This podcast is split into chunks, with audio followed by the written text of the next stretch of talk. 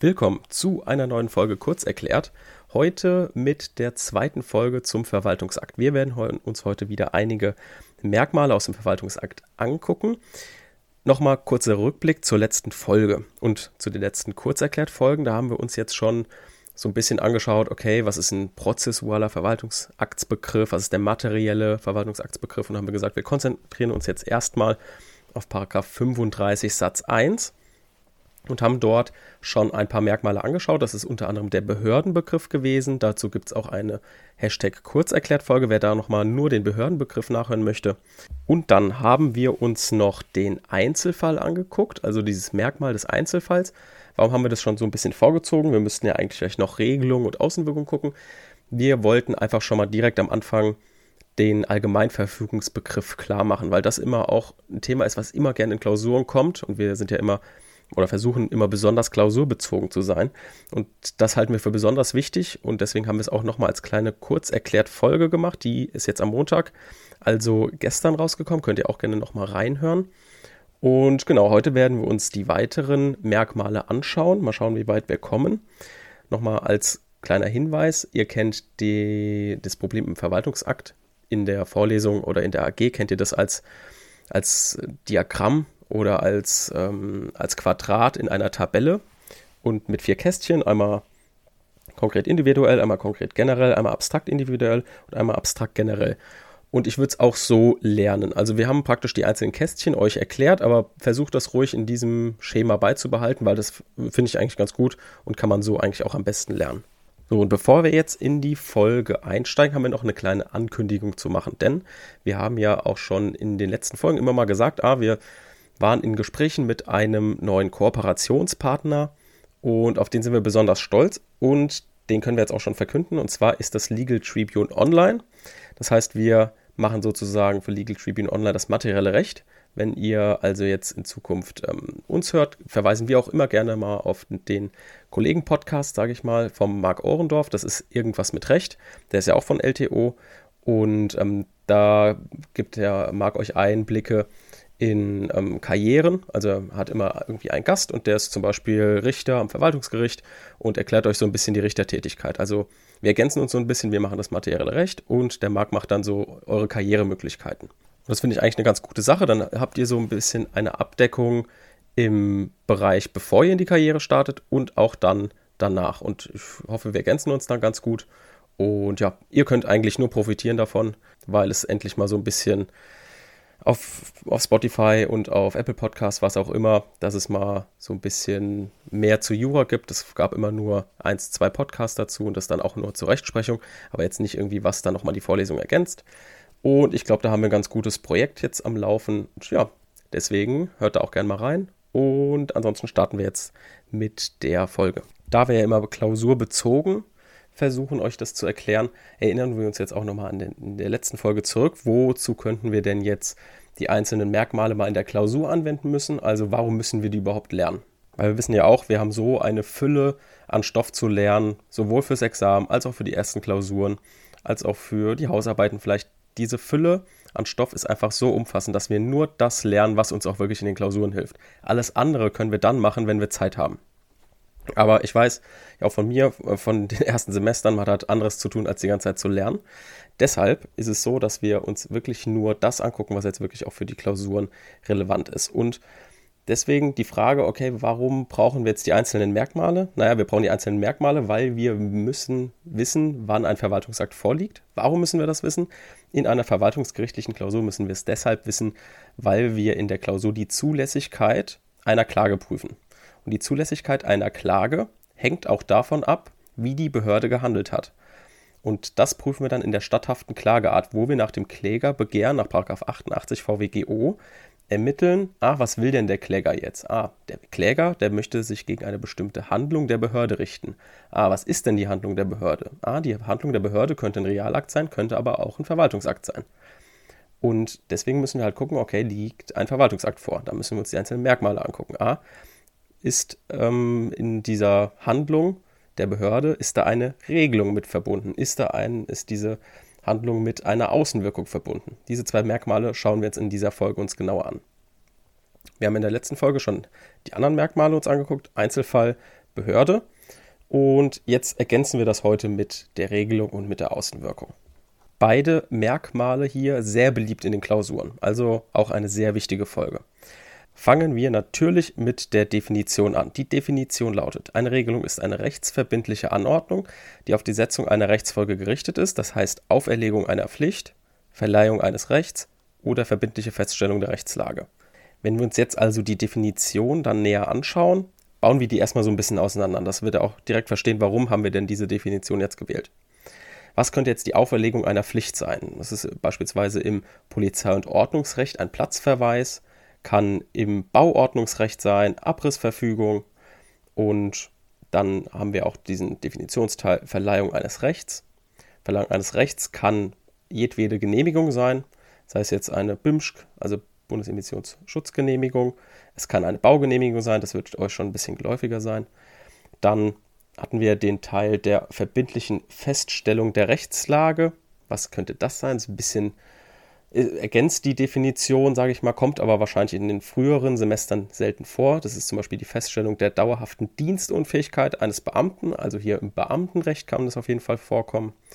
Haben also hier schon so viele Bereiche irgendwie in der Definition abgedeckt, indem wir uns einfach nur mal ein paar Beispiele vor Augen geführt haben.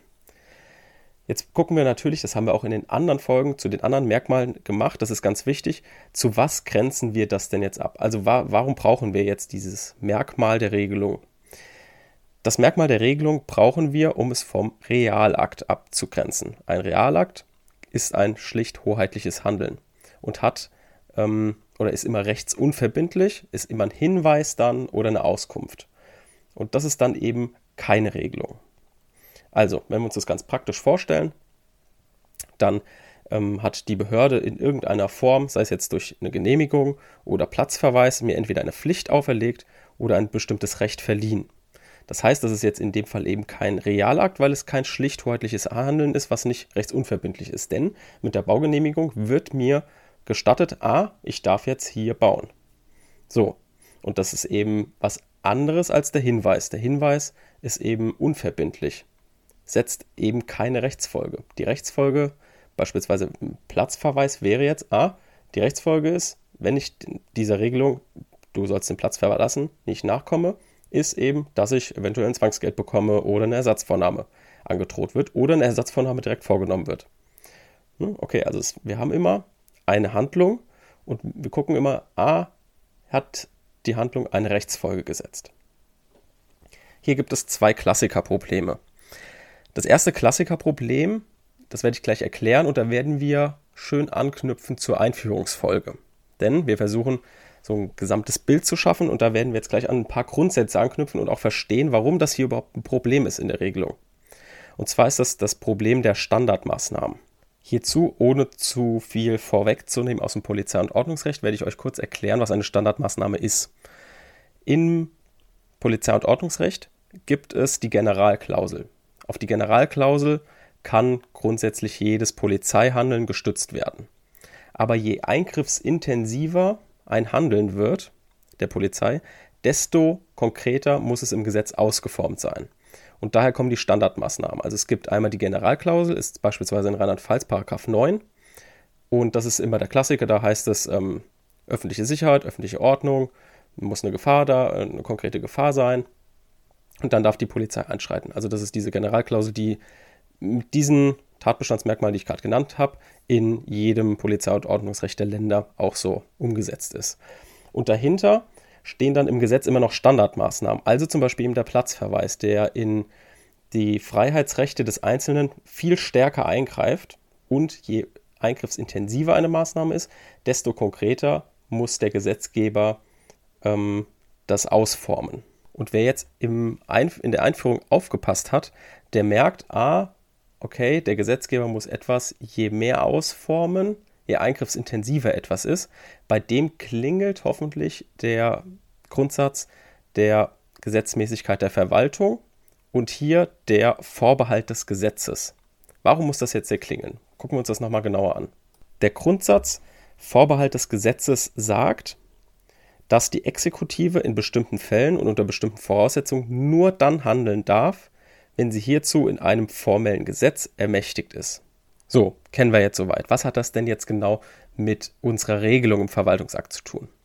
Um darauf zu kommen, müssen wir uns jetzt eine Unterkategorie des Vorbehaltes Gesetzes anschauen.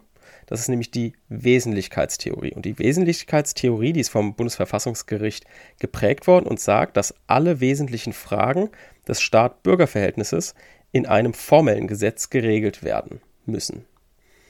So, das heißt, dieser vom Bundesverfassungsgericht entwickelte Grundsatz, also Wesentlichkeitstheorie, die verstärkt den Vorbehalt des Gesetzes, indem sie eben nicht nur sagt, es muss generell ein Gesetz vorliegen, wenn die Behörde in Rechte des Bürgers eingreifen will, sondern der Bürger muss auch noch alle wesentlichen Fragen daraus hervornehmen können. Also je eingriffsintensiver eine Maßnahme ist, desto eher muss der Bürger rauslesen können, was ihm blüht. Das ist praktisch die Wesentlichkeitstheorie, die auf den, die den Vorbehalt des Gesetzes ergänzt und verfeinert. Und dieser Vorbehalt des Gesetzes geht wieder auf den Grundsatz der Gesetzmäßigkeit der Verwaltung raus. Und jetzt, um nochmal auf unser Problem zurückzukommen, deswegen gibt es eben gerade diese Standardmaßnahmen.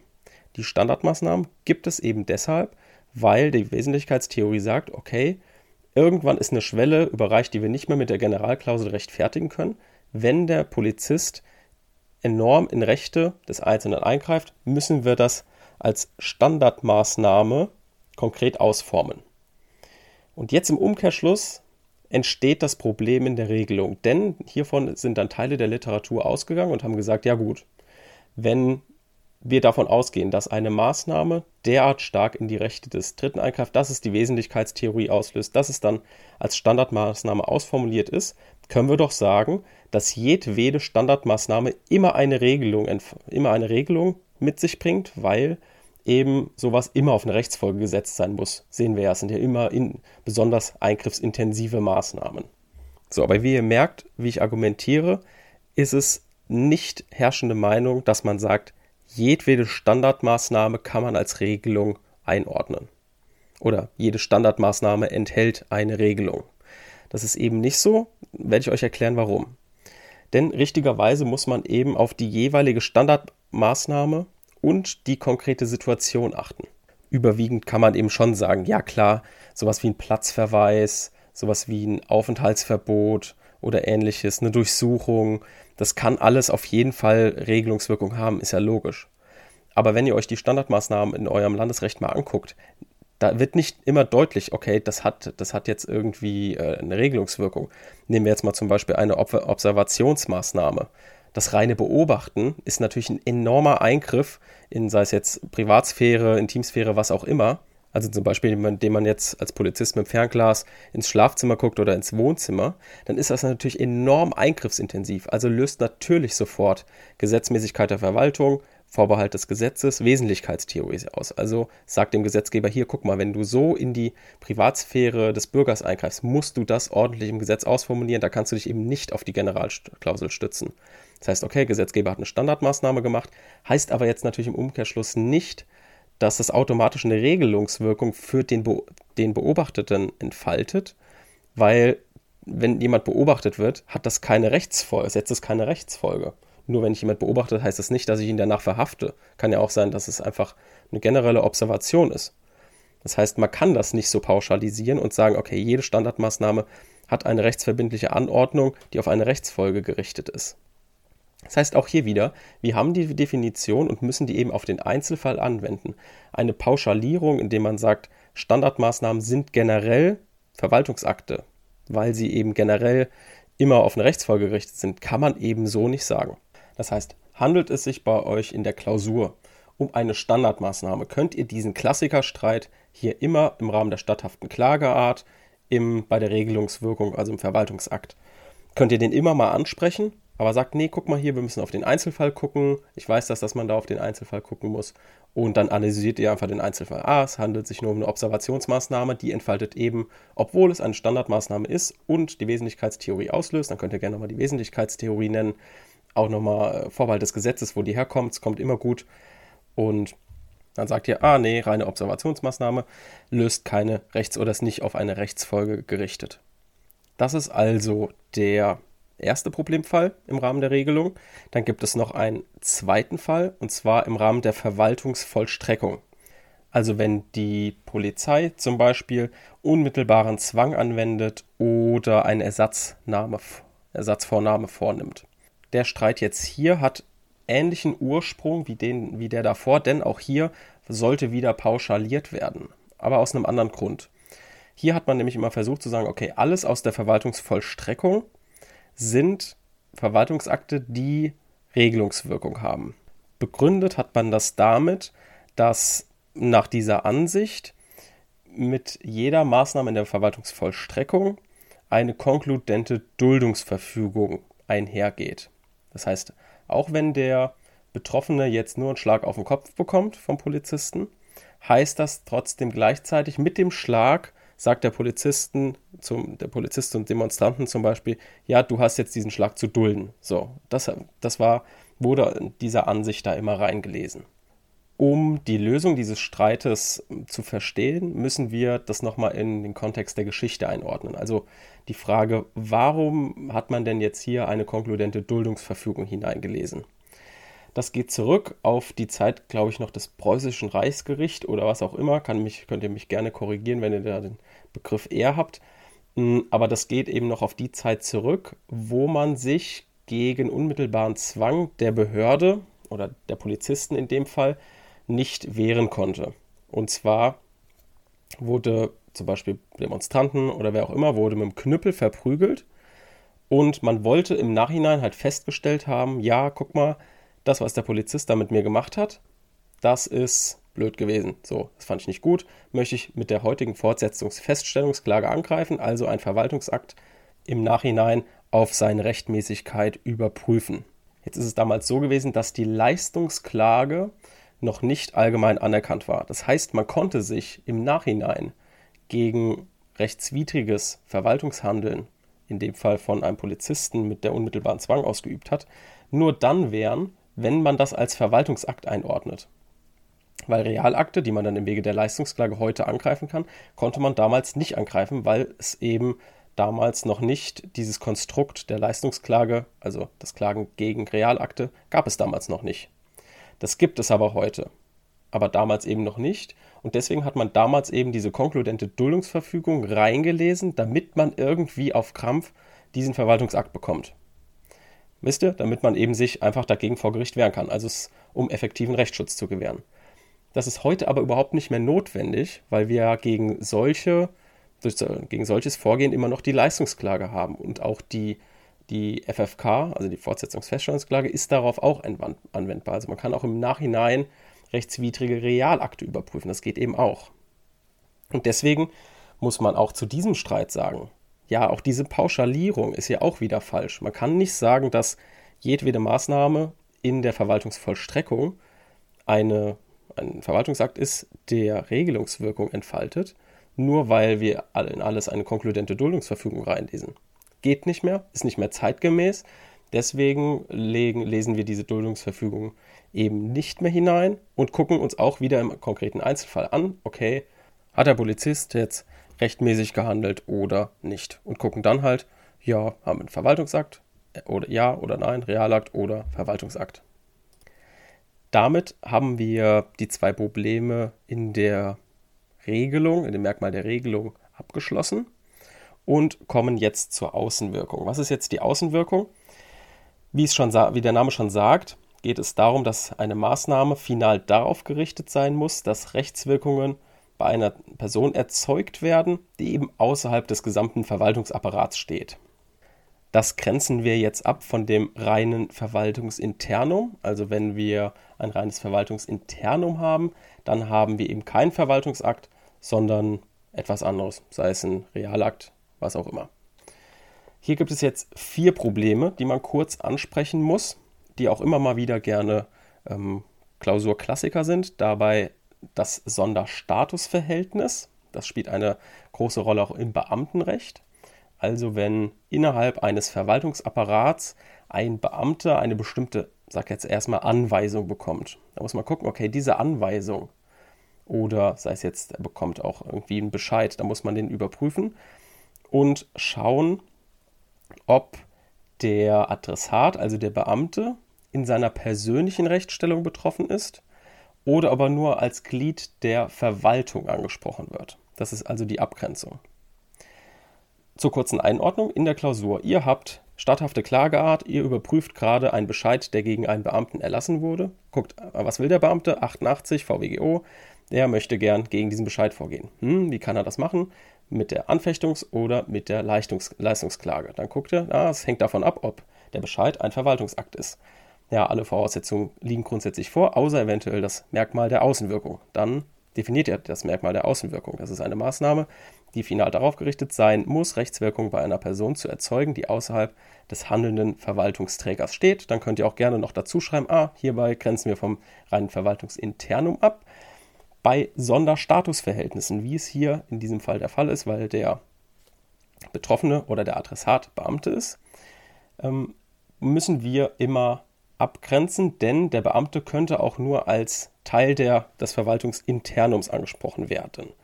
Und wie nehmen wir jetzt diese Abgrenzung vor? Die Abgrenzung nehmen wir vor, indem wir schauen, ist der Adressat in seiner persönlichen Rechtsstellung betroffen? Dann handelt es sich eben um einen Bescheid mit Außenwirkung. Ist jetzt aber der Beamte oder der Adressat, wie auch immer ihr ihn nennen wollt, nur als Glied der Verwaltung angesprochen, sei es zum Beispiel durch eine Arbeitsanweisung, dann handelt es sich eben nicht um einen reinen Verwaltungsakt, sondern eben nur um ein reines Verwaltungsinternum. Das ist also die Abgrenzung. Ne? Persönliche Rechtsstellung betroffen, zum Beispiel Einstellung, Beförderung, Entlassung, dann liegt Außenwirkung vor und ist der Adressat jetzt aber eben nur als Glied der Verwaltung angesprochen worden, dann ist es eben ein, nur ein Realakt oder eben auf jeden Fall kein Verwaltungsakt, weil eben die Außenwirkung fehlt.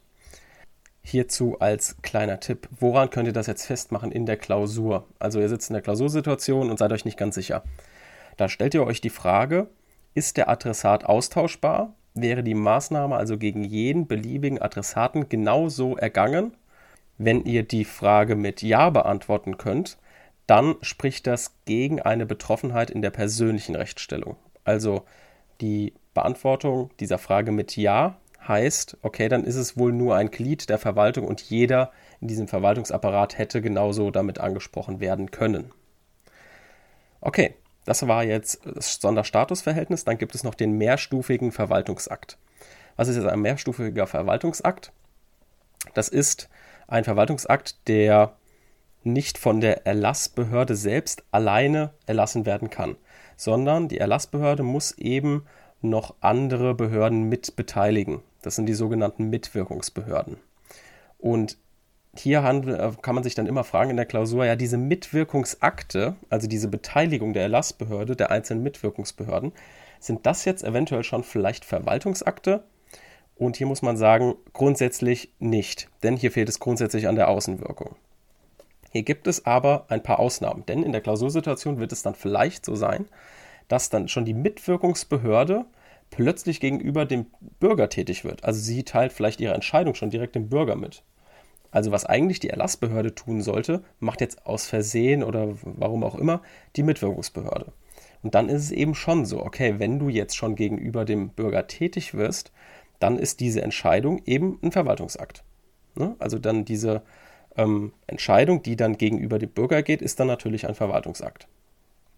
Und die Mitwirkungsbehörde kann dann schon Verwaltungsakte erlassen oder ich sag mal, die Entscheidung zwischen Erlass- und Mitwirkungsbehörde ist dann schon als Verwaltungsakt zu qualifizieren, weil er eben Außenwirkung entfaltet, wenn die Mitwirkungsbehörde bestimmte Gesichtspunkte ausschließlich prüfen darf. Also wenn die Erlassbehörde praktisch nur noch als, als Weiterleitung dient. Und ähm, also die Mitwirkungsbehörde wird von der Erlassbehörde beteiligt, aber auch aus dem Grund, weil die Erlassbehörde darüber gar keine Kompetenz hat zu entscheiden. Das macht nur die Mitwirkungsbehörde. Die erlässt praktisch den fertigen Verwaltungsakt und gibt den nur der äh, Erlassbehörde, um diesen dann weiterzuleiten an den Bürger. Und dann ist alleine schon das von der Mitwirkungsbehörde, diese Entscheidung, dieser Bescheid an die Erlassbehörde ist schon selbst als Verwaltungsakt einzuordnen, weil eben die Behörde, die Erlassbehörde gegenüber dem Bürger quasi nur noch als Erklärungsbote auftritt.